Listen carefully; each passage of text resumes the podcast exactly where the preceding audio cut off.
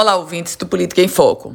A governadora Fátima Bezerra apareceu presencialmente na entrevista coletiva que ocorre diariamente para o Executivo Estadual trazer informações sobre a crise provocada pela Covid-19. A governadora, que estava em isolamento social, em distanciamento completo, não resistiu à pressão e foi ela mesma ser a porta-voz das ações do seu governo e trazer mais do que isso, o seu cenário, a sua visão sobre o que está ocorrendo.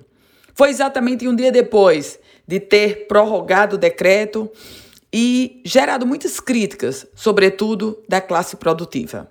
A chefe do executivo, durante essa entrevista coletiva, afirmou que a sua expectativa é que o processo de reabertura da economia no Rio Grande do Norte comece no dia 1 de julho, portanto, na próxima semana. Mas a chefe do executivo voltou a fazer uma ressalva. Essa reabertura está condicionada ao declínio da taxa de ocupação de leitos críticos e transmissibilidade da Covid-19. Para a governadora Fátima Bezerra, a reabertura gradual da economia continua dependendo do controle da situação da pandemia.